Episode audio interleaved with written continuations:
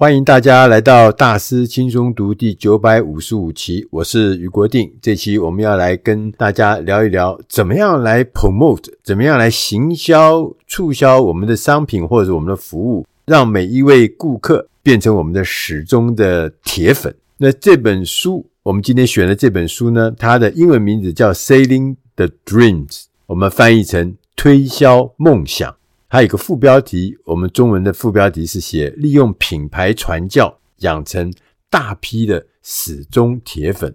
这本书的作者呢，是一位很有名的名人，他叫盖伊川崎 Kawasaki-san。盖伊川崎呢，他是日裔美国人了哈。他其实在一九八零年代的时候呢，他曾经是这个。苹果电脑窜起的时候，一个重要的、大家很熟悉的风头人物。那他也是呢，在一九九零年代哈，重整苹果雄风的三大关键人物之一——盖伊川崎、贾伯斯跟斯考特利亚。当时呢，川崎啊，在苹果电脑公司担任的工作有一个很特别的职称，叫做 Chief Evangelist。我们可以翻译成呢，就是首席的传教士。或是传道长，或是宣传长，那就是苹果公司担任一个很独特的一个职位哈。他这个川崎先生呢，把自己定位成一位苹果产品跟品牌的传教士，很很很独特嘛哈。我们以前没有听过川崎先生呢，他主张用传教的方式来推销，也就是呢，结合了热情和。近乎宗教的狂热呢，来全力的说服像你一样的人，像你一样什么样的人呢？像你一样对某一个产品或某一个服务深信不疑的人啊，就是要说服别人可以跟你一样这么爱这个产品，这么爱这个服务。所有传教的起点都是有一个理念或是一个梦想而起的嘛。对于某一个观点、某一个产品，或是某一个公司，或是某一个概念，我们有强烈的热情信仰。就苹果来说，给我们的这个热情信仰，大概就是追求简约、创新、高品质和优越的用户体验。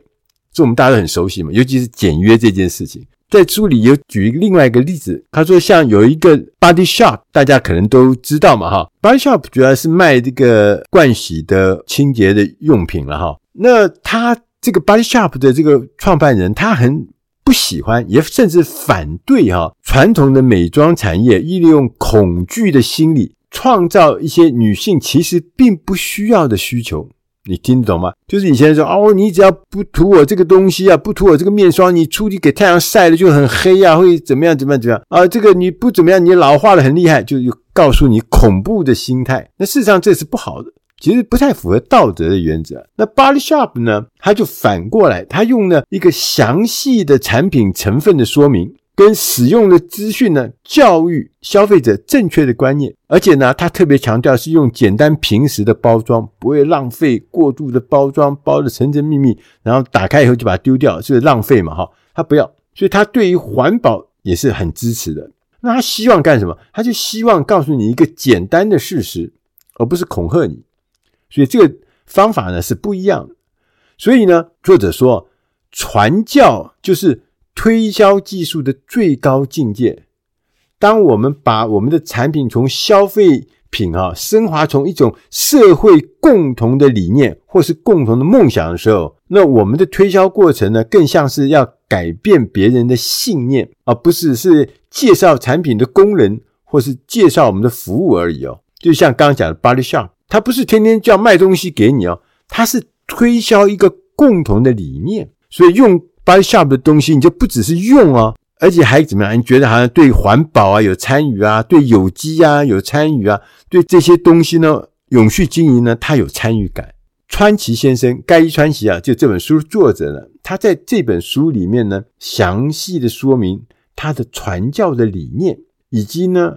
如何成为一个传教士？一个商品的传教士，一个产品的传教士，一个企业的传教士？如何以传教的方法来推销理念和梦想？盖伊传奇呢，在书里面特别强调，他说，商业上要成功推销一个理念、一个愿景或是一个梦想的时候，是有五个五个重要的策略。我们来看看这是哪五个策略哈。它第一个，你要持续的招募和训练新的传教士，就全公司传教士不能只有你一个，你要招募训练各式各样的传教士加入你的传教的那个热忱的，或者是有热情的那个行列里面。第二个策略是要透过出色的公关来放大我们的努力的成果。第三个策略是将敌人的梦想变成他们最大的梦魇。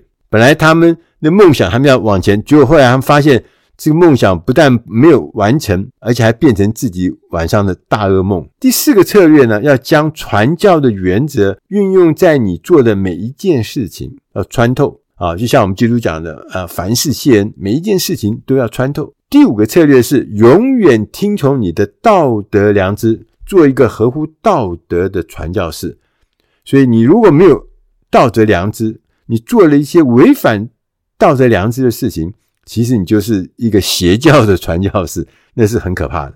那我们来看看他讲的这个五个策略是什么东西呢？第一个，刚刚我们讲的说，叫做持续招募和训练新的传教士。他说，我们需要招募新的传教士，训练新的传教士，因为每一个人、任何人都能成为。他所爱的事物的传教士，你想想看，你有没有什么特别喜欢的东西？那你喜欢他，所以你就像传教士一样，特别的怎么样投入热情，同时还要把自己喜欢的这个事情呢传播给别人，告诉别人这多有趣、多好玩、多有用。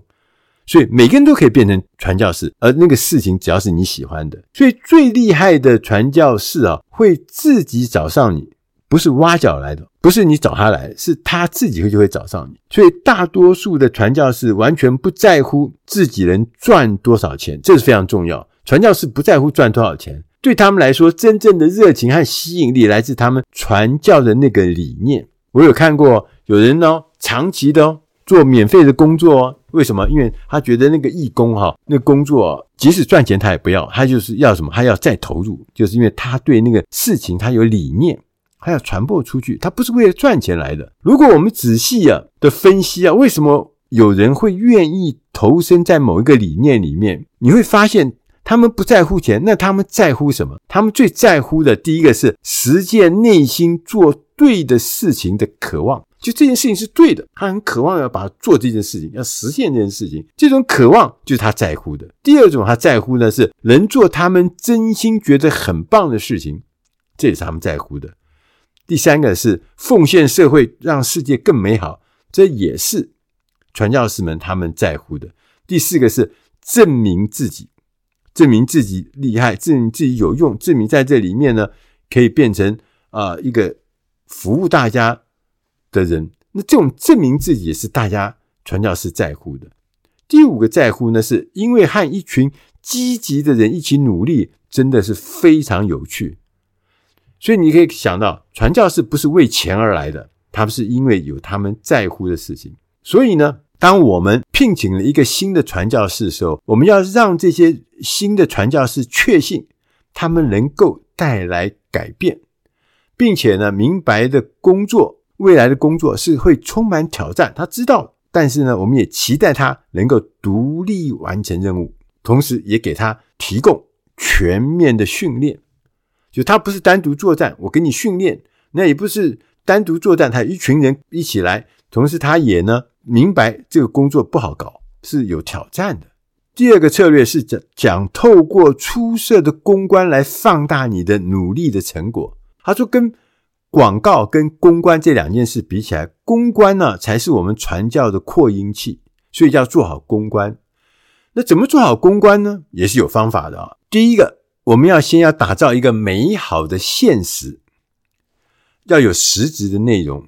意思就是说，你不可以做一些虚假的事情，或者是夸大的事情，是要有实质的内容，并且呢，要聚焦在最重要的事情上面。第二件事情，我们要做好公关的话，我们必须对各种媒体的读者和社群的追踪者说明我们的理念，对他们会有什么样的影响，来吸引。这些读者或者这些追踪者的关注。第三呢，我们要制造正面的关注，不要以为哈所有的媒体都会报道都是好的，因为现在媒体实在太多了，他们每个人的出发点不一样。但是呢，即使有人对你有负面报道，你还是要坚持的。我们是发出正面的讯息，啊，绝对不会因为呃别人对我们说我们不好，我们就改变我们这个。就正面是我们永远要坚持，我们要不断的在用公关的方法呢，发出正面的讯息。第四个事情呢，就要将我们每一次跟媒体的接触，把它当做一种投资，对未来的投资，要有礼貌，要迅速回应。同时要提供新闻的故事跟独家的报道。我自己做媒体的，我觉得这些事情都非常重要。一个好的素材，一个正确正面的素材，一个有实质内容的素材，一定会引起媒体的关心，而且媒体也知道这是好东西，这是事实真实的东西，就会给你报道。同时呢，你提供的是正面的能量，而且你对未来有很多很多的梦想，所以大家就会觉得。你是一个值得被报道、被媒体合作的一个对象。那第三个策略是将敌人的梦想变成他们最大的梦魇。你可以呢尝试用几个方法来破坏对手的传教事业。对手他也会做传教的方法来做事业啊，所以他说你有些方法让他的传教事业呢梦想变成梦魇。好，第一个呢。我们要专心做对顾客有利的事情，不要试图教别人不要做什么或是相信什么，而是要创造一个更具吸引力的卓越理念。哎，这有一点跟我们想象不一样。我们有看过有人在推销说：“哎，你千万不要用那个谁谁谁的东西，你不要千万不要买哪一家哪一家的东西哦。”他不要，你不要做这个事情。我们只要创造一个自己呢更有吸引力的卓越理念。你不要去叫人家怎么样怎么样，批评人家怎么样，不要是讲自己。第二个呢，你要创造各种方法，让更多人接触、感受跟体验我们的理念，提供人们讯息，尊重他们的智慧，让他们自己做出决定。就是我为什么要买你的东西？我为什么喜欢你的东西？为什么会变成铁粉呢？是因为我透过种种的接触、种种的感受跟种种体验，我自己会判断这真是好东西，这是我喜欢的东西。他自己会做决定，当他做了决定的时候，自然就会变成你的铁粉，而绝对不是我们想象说用什么呃赠品啊，用什么呃行销的手法啦，或虚假事实，那是不会让人家真正喜欢上你的。第三个呢，要公开的承认敌人呢、就是竞争品牌的理念也是有道理的。那你会觉得，哎，你不讲他有道理啊？那这什么意思啊？他说，因为哈。我们同意对方敌人的竞争品牌的理念，就表示说我们的理念呢、是更周全的、更兼容并蓄的、更宽广、更伟大的，所以我们的理念是更大的，所以反而会转化说你更应该要加入我们，因为我们的东西是更大、更宽、更周全、更兼容并蓄的。第四个呢是要。找一个大团体来结盟，营造出呢我们这边阵容庞大的印象，而且表现出我们是站在真理、正义和所有美好事物的这一方，就正面的这一方，正能量的这一方。那第四个策略呢，是要将传教的原则应用在你做的每一件事上。传教呢，就传传送你的这个信仰呢，这是一种日常的技能。可以应用在任何的情境哦。他说：“举个例子啊，你要寻找你的理想的伴侣。川崎先生说啊，他说要吸引到对的人，对不对？你要找理想伴侣，吸引到不对人，那不是完蛋了吗？所以一定要吸引到对的人。那要怎么吸引到对的人呢？首先，你要有胆识去全力探索你热爱的事物。”对因为你在外面绕，你没有进去，那是不行的。你需要有胆量，要胆识进去。然后呢，为了我们追求的对象的生命，要帮他增添价值，成为一个问题解决者，而不是一个麻烦制造者。你交女朋友想要找太太，你不是就是要为了帮他的生命添加价值吗？你如果是给他带来麻烦，那谁要跟你结为连理呢？最后，他也跟你讲说，努力让你喜欢的人的家人也对你有正面的影响。你找太太、找配偶的时候，不是也是这样子啊？家人如果极力反对，你也别没戏可唱了。所以，努力的让你喜欢的人的家人也得到正面的影响。作者还特别提醒我们啊，他说我们要以传教的方式推销产品啊，千万不要讲一堆的功能啊，这多有用多好，不要。他说要强调可以带来什么好处，推销我们对人生的理念，就像刚刚讲的那个 Body Shop 一样。他说我们要一起建立双方都喜爱的生活方式，所以我们。之所以去 Body Shop，是因为我们喜欢那个生活方式，跟喜欢他的那个理念，而我们其实不在乎它里面含有什么什么元素多一点还是少一点，其实我们也搞不清楚。但是对那个理念对了，我们就认为它的产品就对了。如果你成功把自己推销出去，那些最值得追求的人，最终也会来追求你，这就是最理想的状况。当然。别忘记了，还有个原则也很重要，那就是你一定要让我们的理念或是我们的梦想保持有趣。这个有趣啊，而且要把它看得很重要，重要到什么程度？重要到跟财务成功一样重要。然后你就会发现，这个反而会带来更多的财务成功，因为我们啊，维系最初的理念。我们需要很大量的热情、大量的热忱、大量的勇气跟大量的这个信念的坚持嘛。而有趣是维持这些理念跟梦想的一个很强大的力量。第五个原则，永远要听从你的道德良知，绝对不要忽视你内心的道德警报，千万不要参与我们觉得不妥的一些事业。千万不要，就像那个躲瘟疫一样，要躲开那些不妥的事情，那些违反道德原则的事情。那通常呢，有一些状况，你看了以后，你就要赶快躲开，呃，像躲什么？像躲瘟疫一样的赶快跑。他说有三种状况，第一种状况是认为商业行为跟个人行为之间有不同的道德规范。对，就这个这个商业行为行之有年，但是你去看是违反那个。善良风俗啊，或违反道德水准，你就不要去碰它。同时呢，如果这个商业行为呢是为了达到目的可以不择手段的，那这个状况你也不要碰。没有事情叫做不择手段，也没有什么事情值得你去不择手段得到它。第三个呢是认为呢一个人可以表里不一，说一套做一套的事情，你也不要去碰。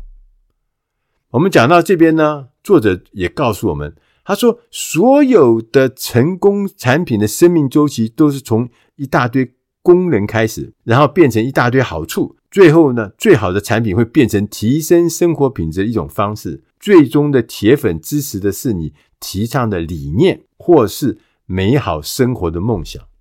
对，所以你不能够只强调功能哦，你还要强调后面的好处，强调后面的生活品质，后面讲到的理念跟美好生活。”盖伊川崎呢，在书中也告诉大家，千万不要忘记哈，一个好的理念是动态的，它会因应时间或者是环境或是需求的改变而做出回应。